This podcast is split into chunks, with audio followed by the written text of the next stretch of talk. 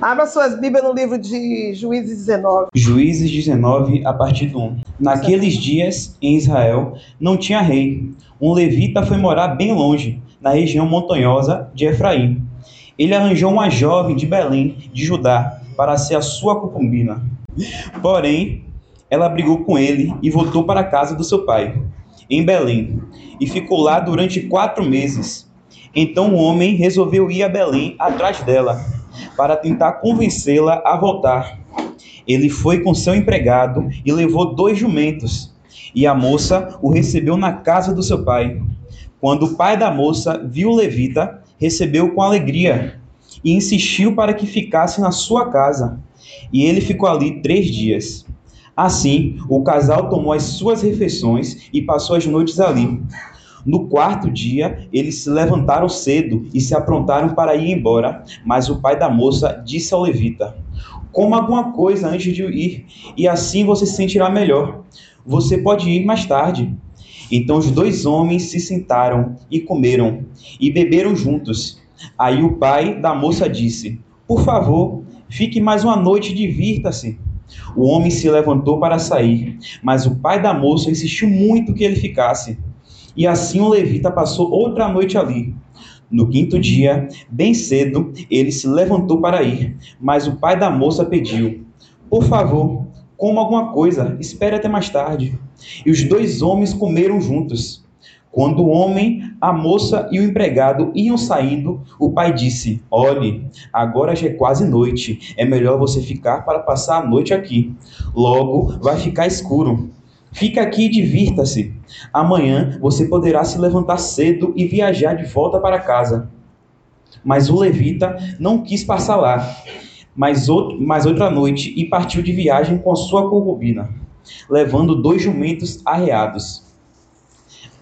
Já era quase noite quando chegaram perto da cidade de Jebus, isto é, Jerusalém. Então o empregado disse ao patrão: Por que não paramos e passamos a noite nessa cidade dos Jebuseus? Mas o patrão respondeu: Não vamos parar numa cidade onde o povo não é israelita. Vamos continuar até Gibeá. Gibeá. É melhor a gente andar mais um pouco e passar a noite em Gibeá ou Ramá. Então passaram pela cidade de Jebus e continuaram a viagem. O sol já se havia escondido quando chegaram a Gibeá, cidade da tribo de Benjamim. Aí saíram da estrada para passar a noite na cidade. O levita chegou e se sentou na praça, mas ninguém o convidou para dormir na sua casa. E aconteceu que passou por ali um velho que estava voltando do seu trabalho na roça. Ele era da região montanhosa de Efraim, mas estava morando em Gibeá. O povo dali era da tribo de Benjamim. O velho viu o viajante na praça e perguntou: De onde você é? Para onde vai? O levita respondeu: Eu estou viajando de Belém, de Judá, para bem longe, para a região montanhosa de Efraim, onde moro. Fui a Belém e agora estou voltando para casa, mas ninguém me ofereceu hospedagem para esta noite. Nós temos alimento e palha para os jumentos, e pão e vinho para mim, mas a minha concubina e para o meu empregado. Temos tudo o que precisamos o velho disse: Venham comigo, vocês serão bem recebidos na minha casa. Eu cuidarei de vocês. Eu cuidarei de vocês. Por favor, não passem a noite na praça. Então ele os levou para sua casa e deu de comer aos jumentos. Os seus hóspedes levaram, lavaram os pés, comeram e beberam.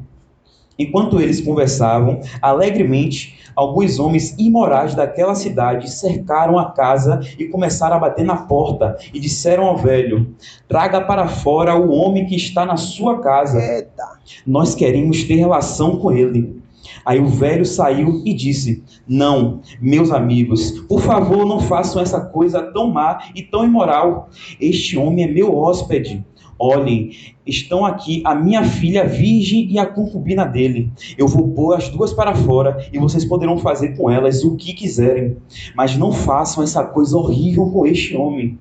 Mas eles não quiseram ouvi-lo. Então o levita pegou a sua concubina, após, a pôs para fora e a entregou a eles. E eles forçaram e abusaram dela a noite toda, e só deixaram ir de manhã. Ao amanhecer, a mulher veio e caiu na frente da casa onde o seu marido estava. e ficou ali até clarear o dia. De manhã, o marido se levantou para continuar a viagem.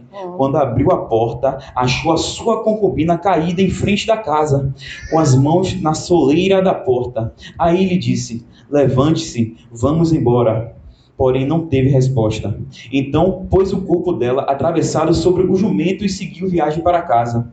Quando chegou lá, entrou, pegou uma faca e cortou o corpo da concubina em doze pedaços. Depois mandou um pedaço para cada uma das doze tribos de Israel. E todos os que viam isso diziam: Nunca vimos uma coisa assim. Nunca houve uma coisa igual a essa. Desde o tempo em que os israelitas saíram do Egito. Pensem, o que vamos fazer agora? Só que a minha tradução diz assim: ponderai isso, considerai e falai, né? A Bíblia deixou essa história e se você continuar lendo, não tem pé nem cabeça, não tem uma explicação palpável, plausível. E eu já vi várias pessoas pulando essa passagem. É, e outros que pregaram isso aqui foram tão infelizes que eu fico assim, onde é que, tá, onde é que ele tirou isso? E eu já preguei uma vez, vou pregar de novo, porém, o Senhor me deu mais profundidade. Quando vocês lerem essa passagem, o que é que vocês entendem? Quem já leu, entendeu o quê? Ficaram, ficaram surpresos? Ficaram indignados?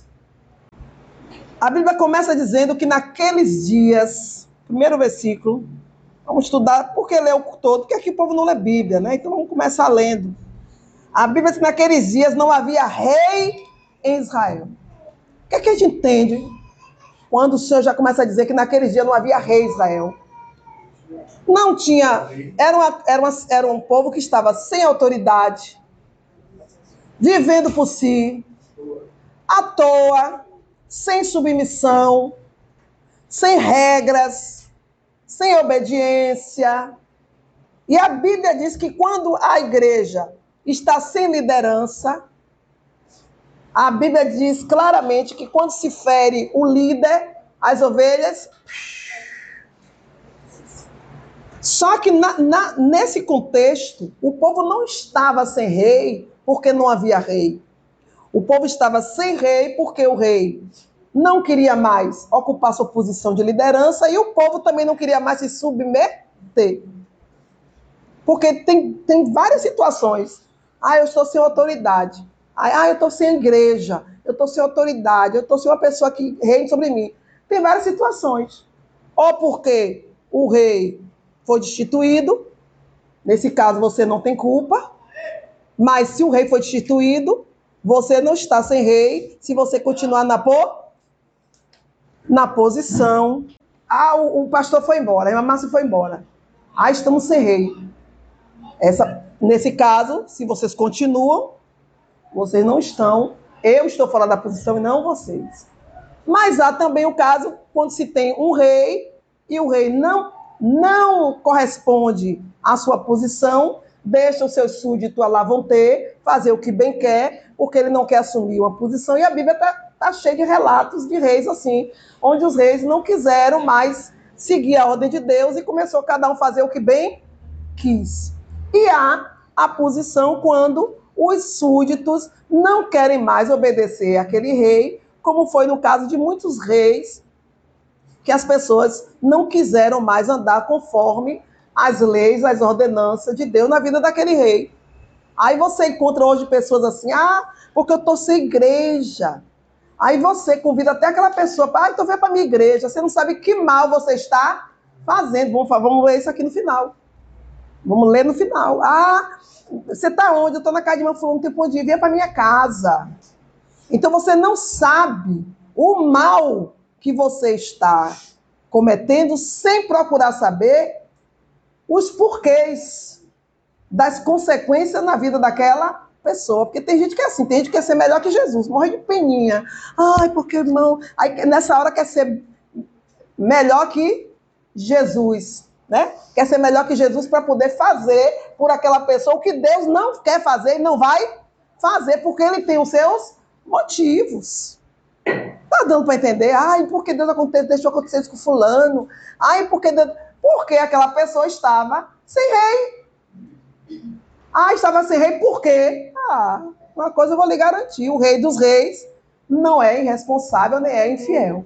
Ponha isso na cabeça de vocês. Então a Bíblia começa dizendo que naquela época o povo estava sem reis. E no contexto bíblico, Deus está deixando afirma, registrado aqui, é porque naquele contexto eles não estavam sem reis por força maior. Quem é a força maior? Deus. Eles estavam sem reis porque eles queriam estar sem reis. Porque eles queriam fazer o que bem entendia. Aí você vai ver pessoas que saem abrir igreja, pessoa que vai abrir negócio, pessoa que vai tomar as próprias decisões e vem as consequências. E o Senhor está dizendo aqui, olha, há consequências. E cada um tem que ter convicção de quem é quem está servindo, para justamente nesse momento não atribuir a Deus a culpa ou perder de Deus bênção, porque Deus odeia aquele crente que vota e depois diz, ah, eu tava, eu não tinha certeza, né? Provoca a ira do Senhor. Então, Deus ama a convicção. Então, eles estavam sem leis. Vai acompanhando aí, viu? Que eu quero que você leia daqui a pouco. Mas abra aí Juízes 18, 1. Pô, irmão, mas por que a Bíblia deixou claro que estava sem reis? Ah, foi porque o rei só pode ter vários motivos pelo fato que já falei aqui deles estarem sem reis. Mas lê aí, 18.1. Juízes 18:1. É. Naqueles dias não havia rei em Israel, e nos mesmos dias a tribo dos danitas buscava para si herança para habitar. Portanto, até aquele dia entre as tribos de Israel oh. lhe, lhe, não havia caído em herança bastante sorte. Ó, oh. você entendeu a desobediência? Não havia reis, porque eles buscavam por si mesmo meio de, de viver. Eles queriam a herança, eles queriam passar na frente do rei, eles queriam tomar decisões próprias. Eu acabei de dizer. Agora leu Primeiras Crônicas 20, versículo 1. Primeiras Crônicas 20, versículo 1. Aconteceu, Isso. pois, que no discurso de um ano, no tempo em que os reis costumavam sair para a guerra. Pronto, acabou. Tá vendo? Qual é a outra, qual é a outra, a outra possibilidade deles estarem sem reis? Porque os reis se ausentavam para enfrentar as guerras do povo, que não foi esse caso. Então, só tem esses motivos por onde o rei se ausente. Agora, lê aí ainda o 15, aí Segundas Crônicas 15, do 3 ao 6. Segundas Crônicas 15, do 3 ao 6.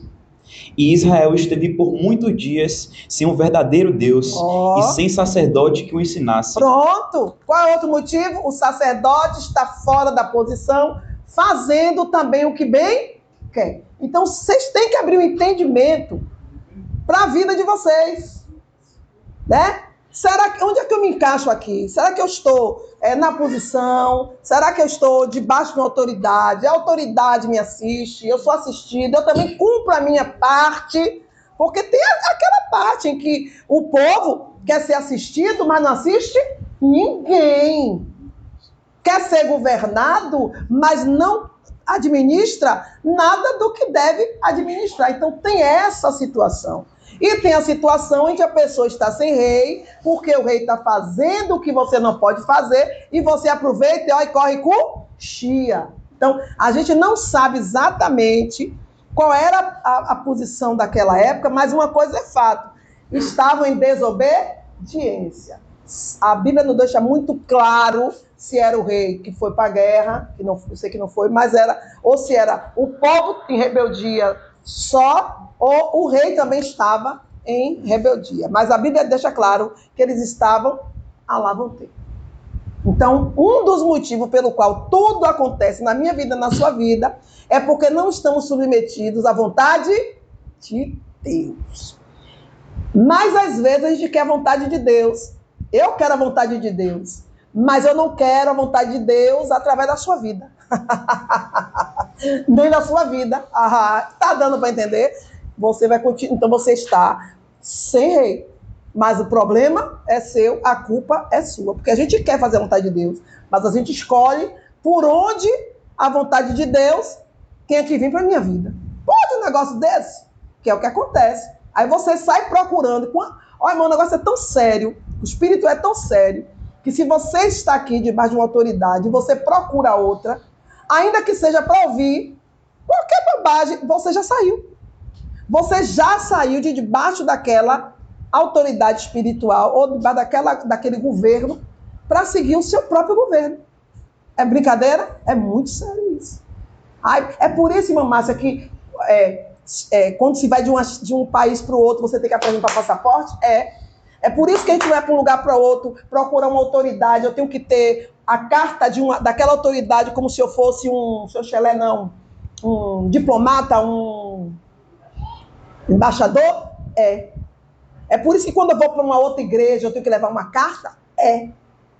Por quê? Porque nós vivemos debaixo de regras e de estatutos e mandamentos estabelecidos por Deus. Eu vou dizer o que eu vivo dizendo, vou repetir o que eu vivo dizendo. O mundo jaz no maligno, mas o mundo não é do maligno. Deus nunca perdeu o controle daquilo que ele criou e construiu. Põe na sua cabeça. Eu posso andar errada como eu quiser, mas o controle, ele sabe, ele tem. Tá dando para entender? Então a gente tem que abrir o um entendimento para essas coisas. E esse ano o senhor disse: foca, filha, no ensino de tudo que você já ensinou, bem detalhado, porque eu não vou ter mais ninguém por inocente. Eu não vou ter nenhum culpado por inocente. Eu vou começar a cobrar. E eu estou tendo muito cuidado em pegar as palavras que o senhor está me dando e eu mastigando de novo, botando. Não sei até que dia. Né? Mas o senhor está deixando bem claro o porquê aonde estão os erros nas nossas vidas. O Senhor está sinalizando. Por quê? Porque se depender de mim, de você, a gente não vai saber. Porque a gente se sabota, a gente não quer saber. Piada, irmão, você não tem noção o propósito que Deus tem ao enviar uma palavra. Quando vem uma palavra da parte dele, principalmente revelada, há um propósito. Só que você limita. Você tem preguiça, você é preguiçoso, você é preguiçosa. Primeiro porque naquela manhã eu já saí de casa sendo minha, meu próprio Deus. Eu estou indo porque eu quero ouvir tal coisa sobre tal coisa. Pronto, começou aí. Então você já está com o ouvido fechado, porque se a administração começar a falar por um caminho do qual você já perde o objetivo pelo qual o senhor está querendo falar. Segundo, porque você tem preguiça, então ouve de mau grado. E também não recebe, não vai descobrir o que era que o Senhor tinha nessa palavra embutida para você. Quando a palavra entra e faz um rebuliço dentro da gente, é algo é algo que ninguém vai poder roubar dela mais. Porque quando a palavra entra, ela vai o âmago, profundo, oculto, escondido. Ela vai além das juntas e medula. E entra lá e pá! E de lá ninguém consegue tirar mais. De lá, ela começa com um pontozinho e começa a jorrar. Aí se encumpre o que Jesus falou. Fluirão de você água viva, águas. É um, vira um rio que começa a jorrar para a eternidade. Águas. É algo tremendo que não dá com palavras para falar. Mas, voltando. Então, o primeiro episódio já está dizendo: olha, tudo que você vai ler aconteceu porque o povo estava desordenado. Não quiseram, não queriam estar debaixo daquilo que eu havia determinado para que eles estivessem. Então, tem consequência na minha vida e na sua vida que a gente fica culpando Deus, mas Deus não tem nada a ver com isso. Porque se você voltar a fita, você vai ver que havia uma promessa de Deus e que até onde você está, você pegou um caminho totalmente diferente da promessa que ele estabeleceu para mim e para você. Então, só que tem crente, irmão, que é muito esperto, graças a Deus. Peraí, não está indo em direção que Deus falou. Aí, ó, volta correndo. E dá tempo para o ponto de partida e dizer, não, eu vou ficar aqui porque Jesus... E aí alcança a bênção. Mas outros, é uma teimosia que, não, é ferro e fogo, não, eu vou conseguir. Eu vou pegar o atalho, vou virar por aqui, vou bater lá. Não vai bater, não. Não vai. E tem crente aqui, irmão, que é teimoso.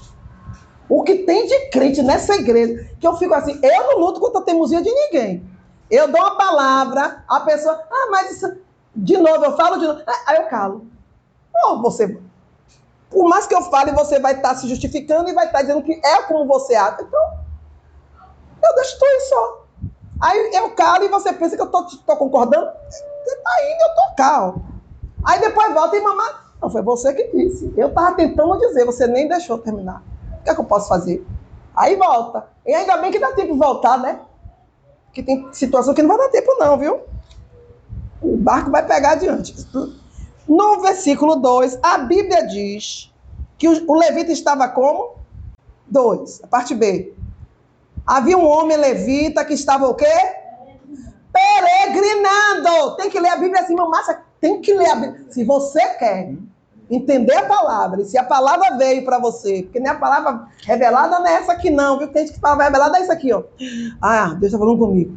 Ah, não, a palavra revelada é outra coisa. Se a palavra revelada veio, você, Deus te deu, não sai da sua cabeça. Pô, essa palavra veio, versículo tal, vou lá ver o que é. Procura, não sai de lá até o Espírito esclarecer o que ele quer te dizer.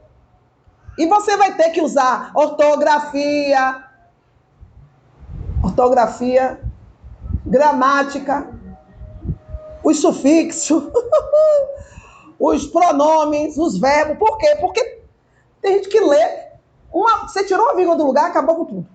Né? Tirou um acento, desgramou tudo. Aí vai virar aquela túnica de Jesus, né? Jesus era casado. Com quem? Com a túnica. Quando foi ver, túnica, gente. Vai até uma mulher é adúltera. Aí vai ver a mulher, vai até uma mulher adultera. Tirou assento, tá dizendo que Deus mandou ele ir lá adulterar. Como é? Pelo amor de Deus. Então você vai ter que ler com conhecimento e com entendimento. Quando a Bíblia entendimento, vocês têm que aprender. Ah, eu não, não sei de ler direito. Então vai estudar português. Porque Deus não vai ter vocês por inocente, não. Porque vocês podem estudar. Não estuda porque não quer. Agora fica não cai tempo no TikTok, não cai tempo no, no Instagram. Vai pegar um cursinho de português, sem tanto cursinho barato. Pega um livro, vai ler. Vai pegar o livro de português do filho, da filha, vai lá estudar, porque você precisa entender a palavra. Porque Deus não vai ter você por inocente. Ah, é porque eu não entendi. Problema seu, não entendeu porque você é preguiçoso, é preguiçosa. Vai estudar. Porque a Bíblia é um livro complexo mesmo de ler. Não é para todo mundo. A Bíblia está aí para todos, mas não é todo mundo. Então, se eu quero fazer parte do reino, eu vou ter que lutar, porque o céu vai ser tomado à força. Põe isso na sua cabeça. Ah, Deus me quer, Deus vai dar um jeito de eu subir. Então fica aí, que Deus é seu empregado. Então havia um levita peregrinando. Pura, já está o erro aí, o segundo erro está aí. Levita é para peregrinar? Não é para peregrinar. Ah, mas levita não é todo que faz a obra? É. Mas todo levita ele tem que estar debaixo de quê? De um comando. Se estava sem rei, se estava sem autoridade, se não tinha rei, não tinha sacerdote, não tinha ninguém. Se não tinha sacerdote, não tinha rei, quem mandou ele ir? quem mandou ele ir? Ele foi por si. Já que estava todo mundo lá, vão ter, eu também vou com, eu vou com a galera. E a Bíblia diz que ele começou a peregrinar e foi peregrinar. Mas tinha um objetivo, tinha um motivo da peregrinação dele. Ele peregrinou para o lado das montanhas de Efraim. E quando ele estava peregrinando, ele soube que a sua concubina, o quê? Vamos, mas vamos detalhar. O senhor está mandando mastiga isso. Levita peregrinando. Juízes 17, 5, 13. Quem achar a lei direito, de pressa, porque tem muita coisa. Porque eu vou mastigar cada versículo. Se alguém algum dia tropeçar nessa palavra e, e viver errado, ou pregar errado, é problema com vocês e Deus. 17, 5 juízes. Juízes 17, 5. Hum. E tinha este homem, Mica, uma casa de deuses, e fez um, e fez um efode, e terafins, um e, consa, e consagrou a um de seus filhos, para que lhe fosse por sacerdote. Tá vendo? Engole uma palavrinha, um, um, um acento, vira efode, é efode. Né? Olha aí, ele estava peregrino para onde? Pra, e foi para a terra de Mica. Ele foi peregrinando. Quando chegou lá, esse tal de Mica precisava de um de um sacerdote, porque estava sem nenhum. Aí cada um estava constituindo para si os seus próprios sacerdotes. Acontece dia de hoje? Tá aí. Um bocado de sacerdote de youtubers sendo, sendo pastor de um bocado de ovelhas. Tá aí. Tá assim, ó. Quando você pega um ensinamento de um desse aí, você para para ouvir um dele, sem necessidade, você está se submetendo a eles. Ah, mais um minutinho. É o espiritual, rasga a Bíblia, então. cedeu o ouvido, recebeu a palavra, não era nem para você. Porque ele não lhe conhece, ele nunca lhe viu. Ah, mas Deus usa, Deus usa. E quando há um objetivo, um propósito. Mas antes, para Deus usar ele, Deus já falou com você antes. Deus já usou alguém perto de você ou falou com você sobre aquele assunto. Ele só vai usar para confirmar, não para você segui-lo. Então, se você é um seguidor de pastor de outros ministérios que nem lhe conhece, você está igual a Juízes 19:1. Você é uma das pessoas que está sem ex, né? E o, e o problema é seu, não é meu, né? Aí, agora lê aí. Primeiras Crônicas, o números 8, 19. Olha só onde é que esse levita errou. Primeiro que estava tá, peregrinando. Ah, mas era um, era um levita missionário. Mas se ele fosse um levita, ele não estaria peregrinando, ele estaria indo para o, local determinado. Só que ele chega em uma terra, lá no 17 mostra a trajetória dele, ele chegou em um lugar e acabou sendo convidado a ficar, e aquela pessoa que não tinha autoridade nenhuma o constituiu sacerdote. Pode isso? Números 8, 19. E os levitas, dados a Araão e a seus filhos do meio dos filhos de Israel, tenho dado para administrar o ministério dos filhos de Israel na tenda do ajuntamento. Pronto. Qual é a função do levita? A função dele é trabalhar na vida dos filhos de Israel na tenda do ajuntamento. Se ele tiver que sair, quem dava o comando? Arão. Não era nem Moisés. Porque Deus disse: Moisés, eu quero que você dê a Arão a função de administrar tudo que está na tenda e principalmente os levitas. Não era nem Moisés, imagine aí. Arão é que dizia, em tal lugar precisa de um levita, manda um. Em tal lugar precisa de um. Ele mandava. Tinha que ter um comando, tinha que ver um, um envio. Só que esse levita estava a lavonte. E ele chegou na casa de Mica. Mica tinha um éfode de linho, uma roupa sacerdotal, deu a ele, ele vestiu, ou seja, ele se auto-intitulou, ele se auto-ministrou uma unção que ninguém tinha dado a ele. Existe gente assim hoje? Existe. Se coloca sobre a vida de outro e Deus não mandou.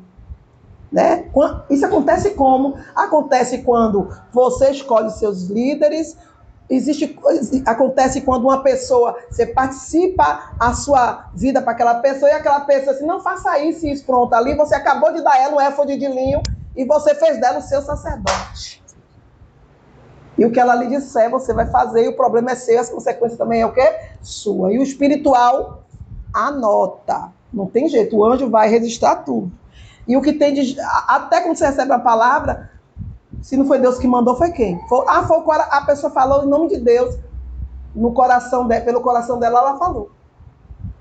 A Bíblia diz assim: não tenha temor dele ou dela. Se você teve, problema seu. Porque Deus ele só garante as palavras e aos profetas que ele envia. Ele envia. Ah, você foi atrás, é problema seu. Quando Deus quer falar através do profeta, ele envia. E se ele não enviar, ele diz da sua palavra: no meio dos seus, eu levantarei um igual a você, porém, profeta, e eu falarei com vocês. É diferente de você correr atrás de profeta para ouvir. E o diabo sabe que você está correndo atrás, ele passa o quê? Na frente. Ele vai na frente. Então, esse profeta, esse levita, estava peregrinando, estava fora da função Tá, já começou aí. Aí você vai ler, ai, porque. Aí vem a culpa, né? Porém, a sua concubina adulterou contra ele, deixando. A concubina traiu ele. A culpa é dela. Não, a culpa ainda é dele. Vamos falar somente dele. Depois eu falo dela, tá bom? Lê aí Tito 1,6 e 1 Timóteo 3,2. Irmão, nasce ela adultéria, a culpa é dele? É. Se você conhecer Deus, conhecer a palavra de Deus, o mandamento de Deus, seguir os mandamentos, você vai descobrir quem está certo e quem está errado. Mas para você saber quem está, a gente gosta de julgar. A gente gosta de julgar. Então, se você gosta de julgar e quer ser pertencer ao tribunal de júri de Jeová, no mínimo, fica na posição de obediente e procure conhecer as leis e os seus mandamentos. Aí tu pode julgar. Aí tu pode. Mas se não conhecer e não viver, não adianta. Mas então leia. Tito 1, versículo 6. É. Aquele que for irrepreensível, marido de uma mulher que tenha filhos fiéis, que não possam ser acusados Acabou. de dissolução. Pronto. 1 Timóteo 3,2. Marido de uma só mulher. Acabou. Ponto, conversa. Qual é o erro do levita? Gente, levita não é para ter concubina, não. então vocês lêem as coisas e acham tão normal, não é? Verdade. Levita, ele, quem deu ordem ele ter concubina? Está escrito aonde que levita tinha que ter duas, três, quatro. Ah, mas os homens daquela época, irmãos, os homens daquela época, eles tinham várias mulheres, porque era, era o costume. Só que ao povo de Deus, Deus usou Moisés para dar uma ordem. Não chame de conjuração o que esse povo chama de conjuração. Não abrace a lei que esse povo abraça, porque eu tenho vos dado uma lei e um mandamento por estatuto perpétuo. Eu não tenho nada a ver com a vida de Kelé. É igual aquele filho, mas, mas mamãe, fulano vai, eu não sou mãe de fulano. Então, tem que entender esses pontos que a Bíblia deixa. Está muito claro. O levita, primeiro, ele, foi, ele tinha uma mulher e tinha um amante, uma concubina. A Bíblia diz que ele foi peregrinar, se ele saiu de casa, é porque estava faltando recurso.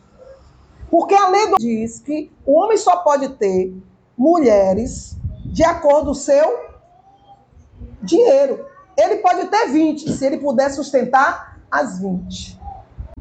Então ele saiu de casa para buscar recursos. Por quê? Porque ele estava fora da posição. Você estava na posição, não tinha salário. Porque a Bíblia diz que aquele que não trabalha, não come. Né? Então ele está, ele saiu para peregrinar e deixou a mulher e deixou a concubina. Só que a concubina, ela não tinha compromisso com ele, porque ele não tinha compromisso com ela. Você está entendendo? Qual é o compromisso que a amante tem com o homem? Qual é o compromisso que o homem tem com a amante? Nenhum, gente. Olha, Deus está falando com alguém aqui. Candarabandaya sorebederai. Aleluia. Olha, é melhor você entender que você é só uma concubina. Candarabandaya sé. E tem as casadas, que Deus já falou aqui há muito tempo, que estava tendo uma postura de com. Eita, não, Diego, para, chega, deleta. Vou voltar para a palavra. Ai, meu pai, meu Deus. Aí, uma, então, ela saiu da casa dela, já tinha adulterado, porque ou com raiva, ou por necessidade, não amava mesmo, porque concubina, meu irmão. Naquela época não tinha ver, vem, eu quero você. E, e ela voltou para casa do pai. Por que ela voltou para casa do pai?